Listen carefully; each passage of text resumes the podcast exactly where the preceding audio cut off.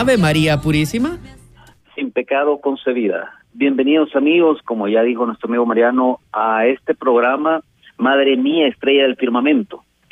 En este sentido, y como bien lo dijo nuestro amigo, queremos hablar un poco sobre la devoción mariana de San Juan Pablo II.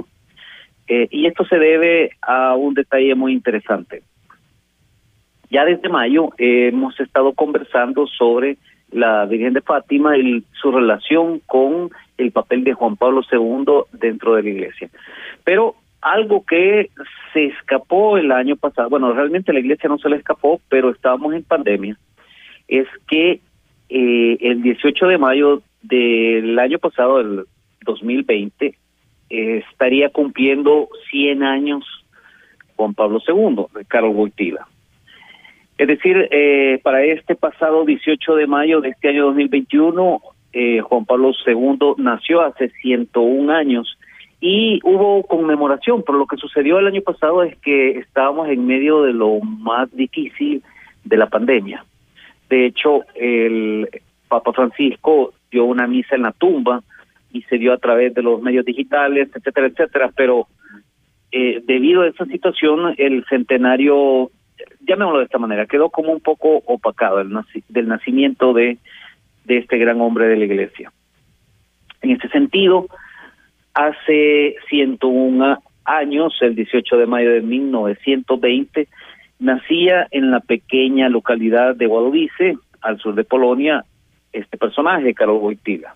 Nacido en el seno de una familia humilde, eh, en aquella época, por supuesto, pocos podían llegar a imaginar que se convertiría en el primer papa no italiano desde hace muchos siglos eh, de la Iglesia y uno de los más recordados con numerosos hitos o eventos durante sus muchos años de trabajo.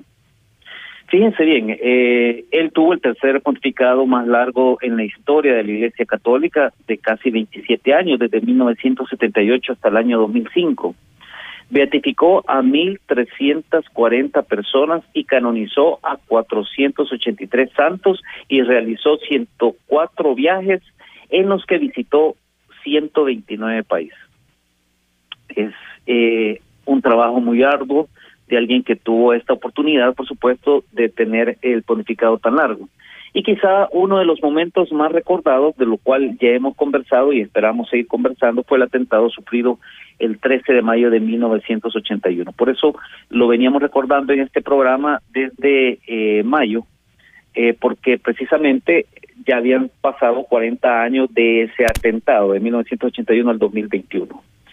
Cuando en aquel momento dos balas disparadas por el turco Ali Atka hicieron de gravedad al Papa mientras saludaba al Papa móvil a los fieles durante la audiencia general en la Plaza de San Pedro.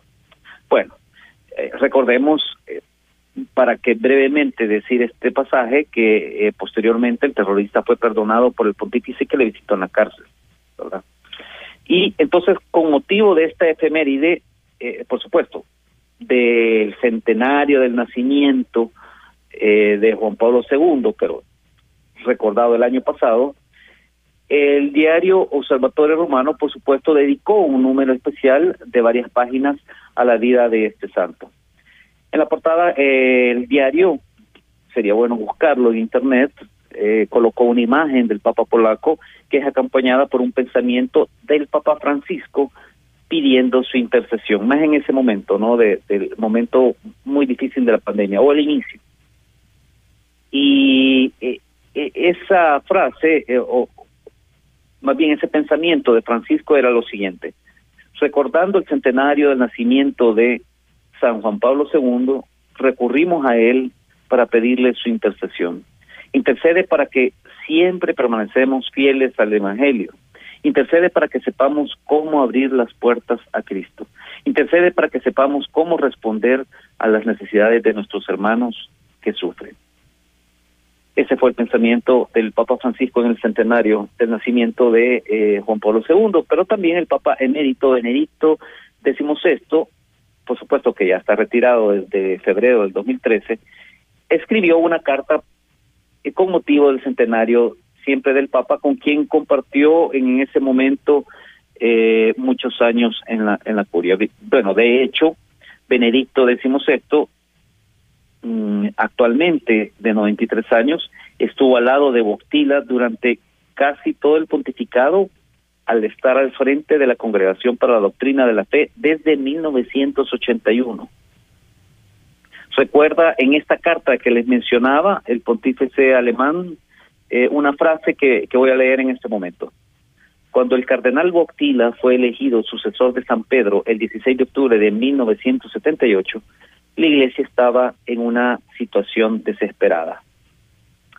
Y el Papa Emérito añade, la tarea que superaba las fuerzas humanas esperaba al nuevo Papa. Sin embargo, desde el momento, desde el primer momento, perdón, continúa Benedicto XVI, Juan Pablo II despertó un nuevo entusiasmo por Cristo y su iglesia. Primero lo hizo con el grito del sermón al comienzo de su pontificado, no tengan miedo. Abran sí, abran de par en par las puertas a Cristo. Este tono finalmente determinó todo el pontificado y lo convirtió en un renovado liberador de la iglesia. Bueno, también eh, para seguir conversando un poco sobre este esta conmemoración, este centenario que sucedió el año pasado, el Papa Francisco celebró eh, una misa especial para recordar los 100 años, por supuesto, eh, del nacimiento de este pontífice polaco, y lo hizo desde la capilla de la tumba del santo, que se encuentra en la Basílica Vaticana, por supuesto. Eh, en estos días, el año pasado, eh, se publicó un documental llamado Boctila, la investigación, realizado por el periodista español José María Zavala, que es una cinta que recoge momentos nunca antes conocidos de la vida de Juan Pablo II y de un pontificado en medio de la Guerra Fría, del fin de la Unión Soviética y de la caída del muro de Berlín y varias conspiraciones para acabar con su vida. Recordemos eso. También hay un dato muy interesante que el postulador de la causa de canonización del pontífice, quien fue el, sacerdote polaco Slawomir Oder, también es el encargado del proceso de beatificar a los padres del Papa polaco. Está bonito y está interesante este tema eh, sobre el proceso de los padres de San Juan Pablo II. Qué bonito. Pero nosotros, como estamos en esta franja mariana, queremos ver qué, qué fue lo que eh, a este gran hombre de la iglesia arraigan las raíces que ha cambiado la historia de Europa, que ha determinado el rumbo de la Iglesia Católica durante más de 25 años y se ha convertido en una referencia moral para millones de hombres de toda cultura, religión y geografía. Es decir, de qué fuentes originales Carol Voltila ha bebido y en qué manantiales se ha seguido y continuó abrevando hasta los últimos días en que el dolor le, agota, le agotaron hasta el borde del abismo. Vamos a ver. Es una pregunta eh, muy interesante, pero esta la hizo un cardenal llamado Olegario González, refiriéndose a la totalidad de su persona, de Juan Pablo II. Y apuntan sus fuentes que fue debido a la familia religiosa, arraigo en su amor, influencia en San Juan de la Cruz, etcétera. Pero también se comprende que cuando los historiadores o biógrafos o articulistas de periódico relatan los orígenes de Juan Pablo II, desconozcan de vez en cuando un dato imprescindible. Pero los teólogos no pueden ni deben omitirlo, ya que el mismo Juan Pablo II lo expresa rotundamente cuando habla del origen de su vocación sacerdotal, cuando habla de su don y misterio. Entonces, hay un libro, por supuesto, eh, que escribió con motivo de las bodas de oro sacerdotales, y es Totus Tus, donde nos da una pista inconmensurable que es manantial donde nace su epopeya apostólica, le llaman algunos.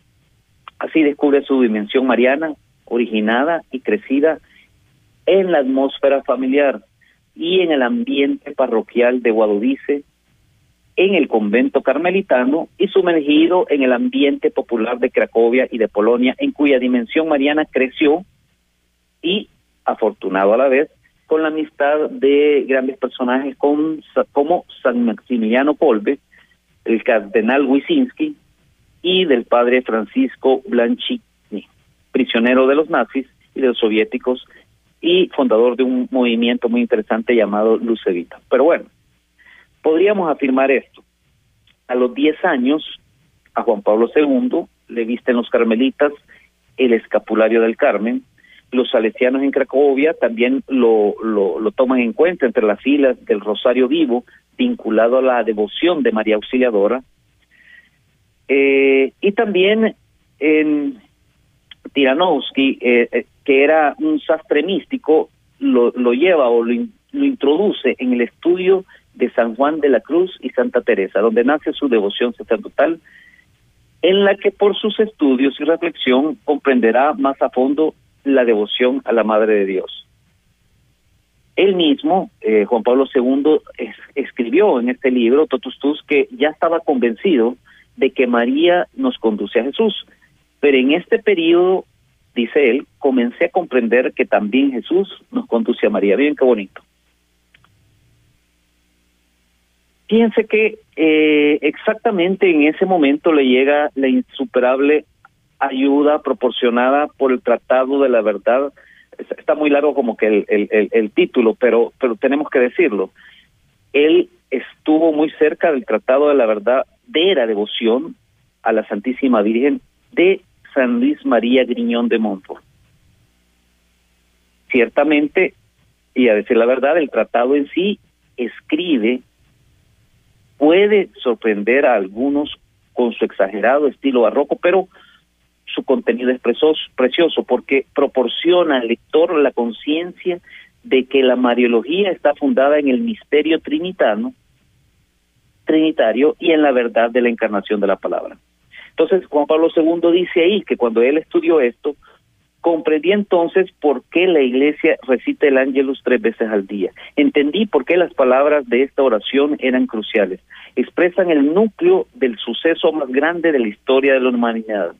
El lema episcopal y papal de Caro y Boctila, totus tus, tenemos que confirmarlo, está radicado en la Mariología de San Luis María Griñón de Montfort y constituye la abreviación de la fórmula entera de la consagración que dice totus tus ego sumet omnia mea tua sunt. Es decir, soy todo tuyo y todo lo mío es tuyo. Bien, qué bonito. Entonces, lo de totus tus, bueno, nosotros tenemos que recordar cada vez que vino Juan Pablo II, una de las frases que se repetían tanto en eh, digamos, de manera mediática en los carteles, porque bueno, en aquella época no había internet, pero en los carteles, en los rótulos, en los periódicos, era precisamente esta frase, totus tus, que según sus biógrafos, él lo llevaba en, en el tuétano, le dicen, era su lema personal, su lema pontifical, su vida. Y con este con esta frase, totus tus, que ya expliqué anteriormente, soy todo tuyo y todo lo mío es tuyo, es que recorre todo su pontificado pastoral. Se entrega total a la Madre de Cristo. Este totus tus expresa la dimensión mariana de su vida personal, de su acción sacerdotal y pontifical. Solo cualquier persona que se asome a, a esta espiritualidad dejará de sorprenderse ante la vida y la obra de Juan Pablo II. Así como será incapaz de comprender nada de su vida íntima quien no tenga sensibilidad y capacidad para entender este embrión fecundo de la fe y de su entrega a María. Eso es sumamente importante, eh, especialmente para cualquier católico, ¿no?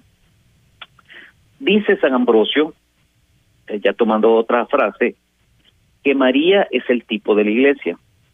Como la vocación que une a María con la iglesia es la maternidad, porque las dos son madres, entregarse a María es entregarse a la iglesia y entregarse a la iglesia es entregarse a Dios.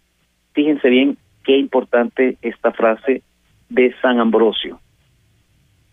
Vamos a ver, lo voy a retomar porque creo que vale la pena eh, tenerlo como más en la memoria. Entregarse a María es entregarse a la iglesia. y entregarse a la iglesia es entregarse a Dios. Por lo que así se entiende con eh, luz de nueva del lema pontifical de Juan Pablo II, que es el mismo del obispo joven de Cracovia, Totus Tus Mari, porque el Totus Tus María equivale al Totus Tus Iglesia y en consecuencia al Totus Tus Dios, o sea, todo tuyo Dios. Esa es la revelación, perdón, a raíz de sus 26 años de pontificado como testigo y maestro de su entrega a Dios con María. Fíjense bien, lo voy a volver a, retomar. Acordémonos que Juan Pablo II era un amante también de la lectura de, los santos y de la iglesia. Por lo tanto, ya mencionamos que de San Ambrosio, él retoma esta frase que acabo de decir, y también de San Luis María Griñón de Montfort, lo vuelve a retomar y lo hace parte eh, de su pontificado. Y fíjense, esta, es esto muy interesante que casi nunca se escucha, que como con María la iglesia es, es decir, como la vocación que une a María con la iglesia es la maternidad, porque las dos son madres, tanto María como la iglesia católica, entregarse a María es entregarse a la iglesia, y entregarse a la iglesia es entregarse a Dios. Qué bonita frase de San Ambrosio. Y con esta frase me voy a ir a la primera pausa del programa para seguir conversando sobre este interesante tema, especialmente sobre lo que dice eh, San Luis María Griñón de Montfort sobre la consagración de María, para lo cual estuvo muy devoto Juan Pablo II. Ya regreso luego de esto. Estás escuchando Radio María El Salvador, una radio cristiana, mariana y misionera. Bien, ya estamos de regreso en su programa Madre Mía, Estrella del Firmamento. Estamos hablando sobre eh, la devoción mariana, reconocida frase de Juan Pablo II, Totus Tus. Eh, ¿Y de dónde viene esto? Fíjense bien, antes de salir de la primera pausa, eh, les mencioné sobre a qué se refiere la consagración a María según San Luis María Griñón de Montfort, a quien Juan Pablo II de joven, por supuesto, lo estudió mucho e influyó posteriormente en su pontificado. En su obra llamada Tratado de la verdadera devoción a la Santísima Virgen, leemos lo siguiente, y dice así, nuestra perfección consiste en estar conformes, unidos y consagrados a Jesucristo, y pues que María es entre todas las criaturas la más conforme a Jesucristo. Cuanto más se consagre un alma a María, más se unirá con Jesucristo. Esta consagración es como una renovación de las promesas del bautismo en las manos de María. Fíjense bien qué bonito lo que escribe, qué interesante de estas mentes y estos este, escritos de los santos, no estos prácticamente doctores de nuestra iglesia cuando hablan de esta manera. Y es que ciertamente si nosotros queremos vivir una vida de perfección, ya sabemos que, consiste en imitar a Jesucristo. Es decir, como dice aquí eh, eh, este santo consiste en estar conformes, unidos y consagrados a Jesucristo. Y pues, ¿quién fue la criatura que más ha estado así? Pues por supuesto que su Santa Madre, María. Entonces, él lo que dice que cuanto más nos consagremos nosotros o un alma se consagre a María, también más se unirá a la de Jesucristo, porque la ella fue la más perfecta en ese sentido. Eh, y por supuesto también menciona que es como un es como una renovación de nuestra promesa del bautismo puestas en las manos de nuestra Santa Madre que están limpias y perfectas, ¿no? Para presentárselas a Dios. En ese sentido, eh, consagrarse es entregarse enteramente a la Santísima Virgen. Y un dato muy interesante, solo aquel a quien el Espíritu Santo revele este secreto, fíjense bien, o sea, es una especie de, de, de tener esa oportunidad, o, más bien de tener ese privilegio de que a quien el Espíritu Santo le revele este secreto, será conducido a tal estado para progresar en virtud en virtud, de gracia en gracia, de luz en luz, hasta la transformación en Jesucristo y a la plenitud de su perfección sobre la tierra y de su gloria en el cielo, y ser todo de Jesucristo por medio de María. Esto, por supuesto, es parte también de, este tratado de San Luis María Griñón de Montfort. Él dice también que es importante entregarle nuestro cuerpo con todos sus sentidos y sus miembros, nuestra alma con todas sus potencias, nuestros bienes exteriores, nuestra fortuna presente y futura, nuestros bienes interiores y espirituales, méritos, virtudes y buenas obras pasadas, presentes y futuras, todo lo que tenemos en el orden de la naturaleza y de la gracia y todo lo que lleguemos a tener en el futuro de la gracia y de la gloria, sin reserva ninguna, ni de un céntimo, ni un cabello, ni la obra más pequeña, por toda la eternidad, sin pretender ni esperar ninguna otra recompensa de nuestra ofrenda que pertenecer a Jesucristo por María y en María, aunque ella no fuera la más eh, reconocida de las criaturas eh, aquí en la tierra. Pero eh, qué interesante y qué bonito es esa entrega total que le hacemos a Jesucristo a través de las manos de nuestra Santa Madre, según lo que enfoca este santo San Luis María Griñón de Montfort. Ahora, ¿qué dice Juan Pablo II según la consagración que él propone o que, que él escribió, ¿no? Como tal. Él dijo lo siguiente, consagrarse a María significa acoger su ayuda para consagrar el mundo, el hombre, todos los pueblos y la humanidad al que es infinitamente santo. Entonces, Juan Pablo II ofrece el testimonio de que la consagración a María significa hacerla entrar en la propia vida espiritual. Ello conduce a la comunión de las personas, nos introduce en la profunda relación interpersonal con la Madre del Señor. Como testimonio de este principio, Juan Pablo II le ha consagrado la Iglesia, todos los países y todos los pueblos en el umbral del tercer milenio del cristianismo. Así lo hizo, incluyendo a todos los que han creído en Jesucristo, reconociendo en él su signo conductor en el viaje de la historia, y a toda la humanidad, incluso a los que aún buscan a Cristo. Muy interesante eh, lo que hablan es, que cada cada palabra de cada santo y de, y, de quienes han podido comprender eh, el papel dentro de la salvación de todos los santos y especialmente eh, el papel de nuestra Santa Madre, cómo lo enfocan para nosotros cada vez es, es, es importante acercarnos para poder crecer, como dice, o como dijeron ellos, ¿no? De virtud en virtud, de luz en luz, de méritos en méritos, pero hay que ofrecerle todo. Hasta el cabello menciona San Luis María Griñón de Montfort, es interesante.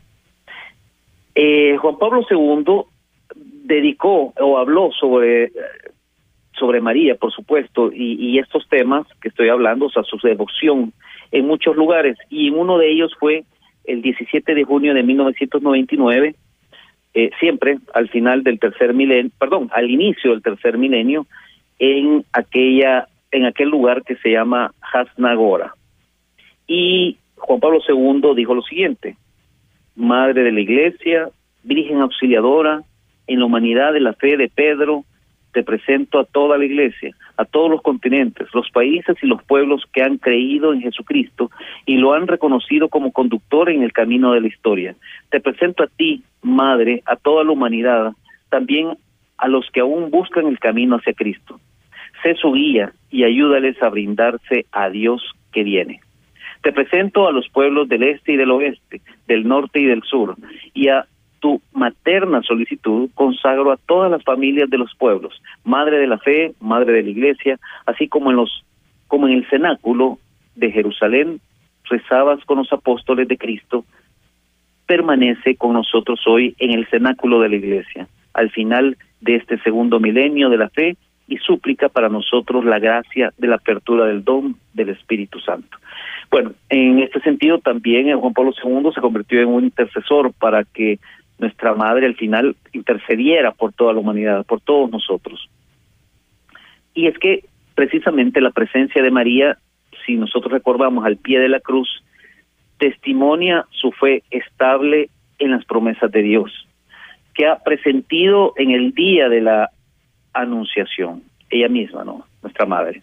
Cuando Jesús entrega a Juan a su madre, nos dice cómo Dios se entrega a los hombres y cómo los hombres nos hemos de entregar a Dios por María, figura de la iglesia, en la cual y por la cual María desempeñará el papel de madre. Juan, la iglesia la acogió y confió en ella. La entrega de la iglesia a María es, por tanto, una consecuencia de la obra de redención realizada por Dios en Cristo, es decir, es una consagración a Dios según el ejemplo de María. Bien, qué bonito y qué interesante porque a veces eh, podríamos o nos pueden criticar de que y eso dónde está y, y, eso en la Biblia dónde se encuentra. Siempre estoy hablando de los hermanos separados. ¿no? Pues aquí hay un ejemplo muy claro que a veces ellos por supuesto no lo aceptan, pero está tan claro cuando Jesús le entrega a Juan a su madre y todo lo que eso significa. Cada acción de Jesús tenía un significado trascendente e infinito. No pueden despreciar uno sí y otro no. Entonces la iglesia siempre dio en este acto de nuestro Señor Jesucristo, entregándole eh, a su madre a San Juan, la entrega de su madre a toda la iglesia. Bueno, me voy a ir en este momento a la segunda pausa del programa y regreso. Yo creí que iba a tener más tiempo, pero vamos a continuar con este interesante tema en el siguiente programa. No hemos terminado hoy, pero vamos a la segunda pausa del programa para continuar con este muy bonito tema sobre la devoción de Juan Pablo II hacia nuestra Santa Madre. Ya regreso. Estás escuchando Radio María El Salvador, llevando la palabra de Dios hasta tu corazón. Llámanos al teléfono en cabina 2132 1222. Nuestro conductor espera tus comentarios y preguntas. Comunícate con nosotros enviando tu mensaje de texto o tu nota de voz a nuestro número en WhatsApp 7850 88 20. Bien, estamos de regreso. Eh, les recuerdo que estamos recordando los 101 años del eh, nacimiento de Juan Pablo II, el 18 de mayo de 1920, y que eh, esa conmemoración por los 100 años que tuvo que haberse realizado el año pasado, eh, pues sí se realizó, pero estábamos, el mundo estaba dentro de la pandemia y por lo tanto eh, creo que ni nos dimos cuenta cuando cuando sucedió. Estábamos rezando, preocupados, eh, con bastante gente enferma, lo tenemos hoy, y desde entonces estamos rezando a Dios para que nos ayude eh, sobre estos problemas que todo el mundo tiene eventualmente, que siempre los tiene, y también, por supuesto, a nuestra Santa Madre. Eh, fíjense que eh, también voy a hablar sobre otros problemas que ha tenido la humanidad a nivel mundial, y es precisamente las consagraciones de Pío XII y Pablo VI a María. Es decir, primero fue Pío XII, el 31 de octubre de 1942, cuando Europa y el mundo vivían el drama de la Segunda Guerra Mundial. El Santo Padre pedía la conversión de las conciencias, la vuelta de la alegría y de la paz para tantas madres y tantos padres, mujeres, hermanos y niños inocentes y tantos seres humanos cuya vida había sido truncada. Madre de la Misericordia, decía el Papa, pide para nosotros la paz de Dios, pero sobre todo la gracia que pueda convertir los corazones humanos, la gracia que prepara, facilita y asegura la paz. Reina de la paz, ruega por nosotros y dona la paz al mundo inmerso en la guerra, en la verdad, justicia y amor de Cristo. Y posteriormente eh, le siguió Pablo VI el 13 de mayo de 1967 en Fátima, en el 50 aniversario de la primera aparición de Fátima. Entregó la iglesia y el mundo a la protección de María. Entonces, cuando el 16 de octubre de 1978, terminado el conclave, en el que los cardenales han elegido papa a Boctila, expresó dos veces una especie de credo mariológico personal sometido, por supuesto, a la fe en Cristo Jesús, Señor y Salvador. En aquel momento solemne, cuando el cardenal decano, en nombre de todo el colegio de los electores, pide su consentimiento y le preguntan a él, ¿aceptas tu elección canónica para sumo pontífice? Ante el supremo silencio expectante del colegio de cardenales, respondió Boctila, en la obediencia de la fe hacia el Cristo mi Señor, confiado en la Madre de Cristo y en la Iglesia, consciente de todas las dificultades, acepto. Después, desde las logias de San Pedro, las cátedras de San Pedro, en un acto decisivo, insólito y cargado de emoción y de lágrimas, proclamó ante los fieles reunidos en la Plaza de San Pedro lo siguiente. temí aceptar esta elección, pero lo hice en el espíritu de obediencia a nuestro Señor y en la total confianza en su Santísima Madre. Hoy estoy ante vosotros para expresar nuestra fe común, nuestra esperanza y nuestra confianza en la Madre de Cristo y Madre de la Iglesia. Es decir, eh, la elección de Carlos Bostila inauguró, digamos, el proceso de cambio en todo el bloque del Este. Eh, estamos hablando del de, comunismo en aquella época, el atentado contra su vida el 13 de mayo de 1981 ocurrió exactamente en el día del 64 aniversario de la aparición de Fátima y desde entonces todos los actos de la consagración a la Madre de Dios constituyen la parte integral de casi todas las peregrinaciones apostólicas del Papa Oistila durante los 27, casi 27 años de pontificado. En su última, voy a terminar con esto, eh, pero me parece sumamente interesante, en su última visita a Polonia en agosto del año 2002 en el Calvario, expresa de nuevo la convicción del carácter teológico especial de ese lugar. Eh, bueno, tendría que, explicar lo que lo que significaba ese lugar. Eh, bueno, pero vamos a ver. En, en ese lugar dijo, este lugar predispone extraordinariamente el corazón y la mente a la penetración de los misterios en este vínculo que unía al Salvador en su pasión y a su madre dolorosa. En el centro de este misterio del amor, todas las personas que vienen aquí se encuentran a sí mismas, su vida, su cotidianidad, su debilidad y simultáneamente la potencia de la fe y la esperanza en la fuerza que nace de la convicción de que la madre no abandona a su niño en la necesidad, sino que le conduce al hijo y lo entrega a su misericordia. ¿Qué significa? Bueno, me voy a quedar aquí, es, es larguísimo si seguimos hablando sobre la devoción de Juan Pablo II, porque está todo lo que él consagró y dijo en la Basílica de Santa María la Mayor, lo que dijo en México, eso es maravilloso, lo que dijo en Turín, eh, nuevamente en Fátima, porque regresó, eh, lo que dijo cuando se pasó del año 2000 al 2001, o sea, en el paso del nuevo milenio, etcétera, etcétera, sobre nuestra Santa Madre. Me voy a quedar eh, por cuestiones de tiempo hasta hoy, pero recordándoles que si fue su día o una luz y digamos un estandarte de Juan Pablo II, el totus tus, el todo tuyo soy María, nosotros podemos hacerlo también y debemos hacerlo. Nosotros debemos entender todo lo que también estos santos que hemos hablado, San Ambrosio, San Luis María Griñón de Montfort, también escribieron y dejaron clarísimo que podemos llegar a Jesucristo también con María como intercesora nuestra, pero también recordar que en estas épocas y como en todos los siglos, la Iglesia ha tenido problemas, la humanidad con las guerras mundiales, con, con todo lo que ha sucedido, y siempre le pedimos a María su intercesión para poder salir adelante. Con esta idea me quedo y eh, espero verlos, escucharlos dentro de dos lunes a las ocho y diez de la mañana aproximadamente en su programa Madre mía, estrella del firmamento. Conversó con ustedes su servidor Manuel Elías. Alabado sea Jesucristo. Con María por siempre sea alabado.